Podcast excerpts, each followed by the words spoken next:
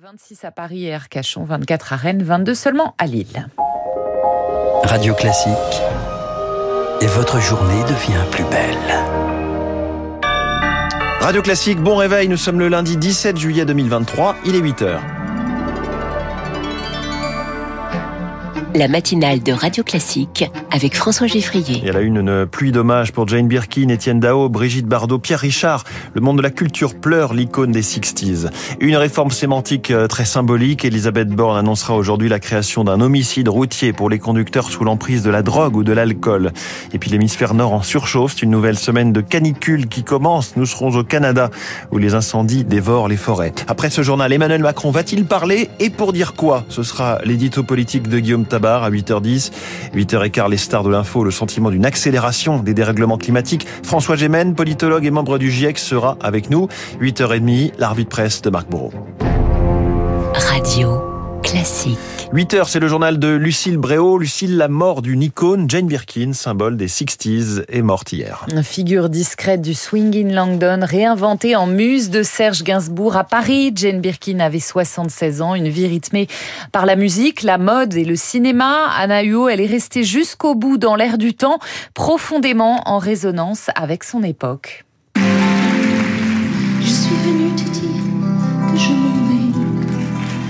Elle est connue pour un accent qui a traversé les années. Londonienne, naturalisée française, Jeanne Birkin fait ses premiers pas d'abord au cinéma, une apparition rapide dans Blow Up d'Antonioni, et en 1969, elle est à l'affiche de La Piscine aux côtés d'Alain Delon et Romy Schneider. Il dit qu'il en avait assez de Marianne. Mais c'est surtout la musique et son duo avec Serge Gainsbourg qui rend Jeanne Birkin célèbre.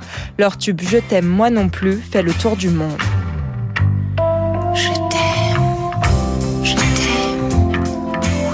Serge Gainsbourg, son Pygmalion, grâce à qui elle va oser se lancer dans la musique. Alors, il me laisse aller. Voilà. Ça, il me, il me guide pas dans les, dans les, dans les routes spécialisées. Il me laisse aller et il me donne de confiance en moi-même que j'ai jamais eu avant. Leur union va durer 10 ans, mais en 1981, Jeanne Birkin fuit l'appartement avec ses deux filles, Kate et Charlotte. En 2013, elle doit affronter la mort brutale de sa première, sa fille Kate. Atteinte d'une leucémie, elle était apparue très affaiblie en février lors de la cérémonie des Césars. Malgré tout, Jeanne Birkin ne s'est jamais arrêtée de chanter. En 2020, elle enregistre son dernier album Oh pardon, tu dormais, composé avec Étienne Dao. Je ne dors plus, tu vois bien. Le moment est parfait pour me dire si tu m'aimais, si tu m'aimais. Jane Birkin en duo avec Étienne Dao en 2020. Inimaginable de vivre dans un monde sans ta lumière, réagit le chanteur. Jane Birkin si unique et pourtant si accessible à tous pour le journaliste musical Jean-Pierre Pasqualini. Elle a d'abord traversé 60 euh, ans d'histoire du cinéma, parce qu'elle a d'abord été actrice dès le milieu des années 60. Elle a traversé aussi le milieu de la chanson grâce à Gainsbourg au début, mais pas que. Et puis elle a fait du théâtre, elle est même devenue réalisatrice. Donc c'était une interprète une grande interprète, parce qu'il y a des interprètes qui ont des grosses voix, elle avait un petit filet de voix, mais elle savait euh, le sens des mots. Et quand elle chantait les mots, on entendait euh, chaque intention grâce à son émotion, grâce à son hypersensibilité. Euh, elle savait faire passer euh, les textes des grands auteurs qui ont écrit pour elle. Un propos recueilli par Héloïse Weiss, quand on est aussi jolie, on n'a pas le droit de mourir. Salut Brigitte Bardot, Françoise Hardy pense à ses filles et à sa famille qui était tout pour elle. Radio Classique, il est 8h04, c'est une réforme sémantique, mais le symbole est important. Elisabeth Borne annoncera aujourd'hui la création d'un homicide routier en lieu et place de la qualification d'homicide involontaire, mais sans aller jusqu'à l'aggravation des peines encourues. C'était une demande des associations de défense des victimes de la route, Fabien Albert. Toutes les infractions ayant entraîné la mort d'un tiers deviendront des homicides routiers, à commencer par ceux commis sous l'emprise de l'alcool et de stupéfiants, mais aussi en cas d'excès de vitesse, de téléphone au volant ou toute autre circonstance aggravante. Harmonisation bienvenue, estime Anne Lavaux, pour la déléguée générale de l'association Prévention routière, faire une distinction n'aurait pas eu de sens. Vous n'allez pas pouvoir euh, expliquer aux familles des victimes que euh, parce que euh, l'auteur de l'accident était sous stupéfiant, il s'agit d'un homicide routier et que parce que cet auteur roulait à 180 km heure en centre-ville, il ne s'agit pas d'un homicide routier. Le changement englobera aussi les blessures qualifiées demain de routières et non plus d'involontaires. Au-delà du symbole, il s'agit surtout de marquer les esprits.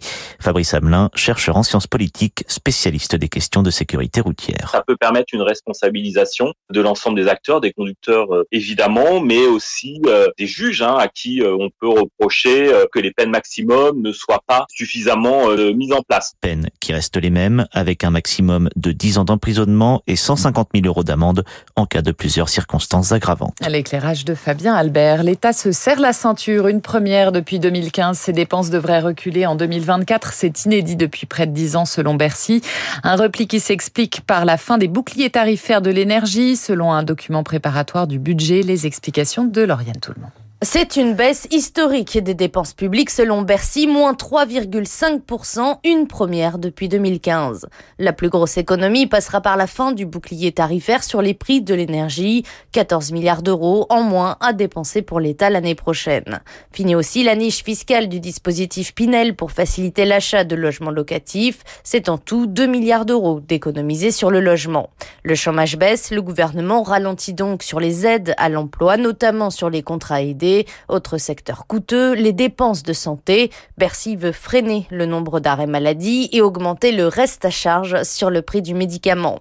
Autant d'économies qui vont financer la planification écologique, c'est le désinvestissement vert, dit le ministre délégué au compte public Gabriel Attal, plus 7 milliards d'euros pour la rénovation des logements, la décarbonation et le développement des énergies renouvelables. Les ministères de l'Éducation, des Armées et de l'Intérieur verront eux aussi leur budget de dépenses nettement augmenter. Les précisions de Lauriane Tout le monde. Une canicule inédite s'installe sur l'hémisphère nord. De l'Europe à la Chine, en passant par les États-Unis, les températures ne cessent de s'envoler. Il a fait 51 degrés ce week-end en Californie, dans la vallée de la mort. Le sud de l'État se consume en proie à de violents incendies qui ont déjà ravagé plus de 3000 hectares. Au Canada, plus de 10 millions d'hectares ont brûlé cette année. C'est l'équivalent de la surface du Portugal à Montréal. La correspondance de Justine Leblond. Sur le terrain, déjà, où pour la première fois depuis le début de la saison, une femme sapeur-pompier est décédée la semaine dernière en Colombie-Britannique, à l'ouest du Canada. Là-bas, plusieurs centaines de départs de ont été recensés en quelques jours à cause des nombreux orages. La Colombie-Britannique, où des ordres d'évacuation sont toujours en cours. Depuis début mai, plusieurs milliers de personnes, plus de 150 000 à travers le pays, ont dû être évacuées temporairement de chez elles. Et ce sont surtout les populations autochtones qui sont touchées par ces incendies. Elles représentent 5 de la population canadienne, mais subissent plus de 40% des évacuations.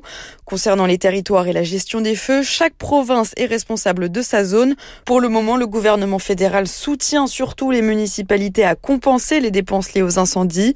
Aucun répit n'est annoncé dans les prochaines semaines, avec de lourdes conséquences pour l'environnement, car c'est principalement la forêt boréale qui part en fumée.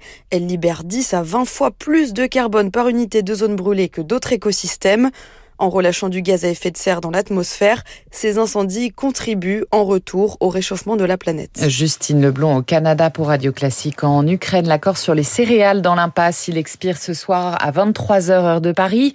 La Russie refuse toujours de le prolonger. Moscou exige que les sanctions soient levées sur ses propres exportations agricoles. À noter que la circulation est interrompue ce matin sur le pont de Kerch en raison d'un incident dont on ignore la nature. Ce pont relie la Crimée à la région russe de Krasnodar. Des inscriptions antisémites ont été découvertes en Bretagne. Dans la commune de Plouec-l'Hermitage, c'est dans les Côtes d'Armor, une stèle située sur la butte rouge au lieu de la résistance a été recouverte de croix gammées ce week-end et d'inscriptions comme mort aux juifs tracées à la peinture rouge. Écoutez la colère du maire de Plouec-l'Hermitage, Thibaut Guignard. Je ne sais pas comment est-ce qu'on peut faire pour s'en prendre à la mémoire de jeunes hommes et de jeunes femmes qui euh, avaient entre 17 et 20 ans, qui sont morts pour la liberté, qui sont morts parce qu'ils ils étaient résistants. Et voir aujourd'hui euh, sur leur visage apposer des croix gammées ou d'autres signes SS, c'est juste horrible. En fait, c'est une infinie tristesse. Les 55 résistants, ils font partie de la commune, de son identité, de son histoire. On connaît leur visage puisqu'ils sont euh, exposés près des charniers. On connaît leur nom puisqu'ils sont euh, égrenés au monument aux morts régulièrement. Ils ont encore de la famille, des neveux, des nièces dans le secteur. On a l'impression qu'on s'est attaqué à des membres de notre famille, en fait. Un propos recueilli par Marine Salaville.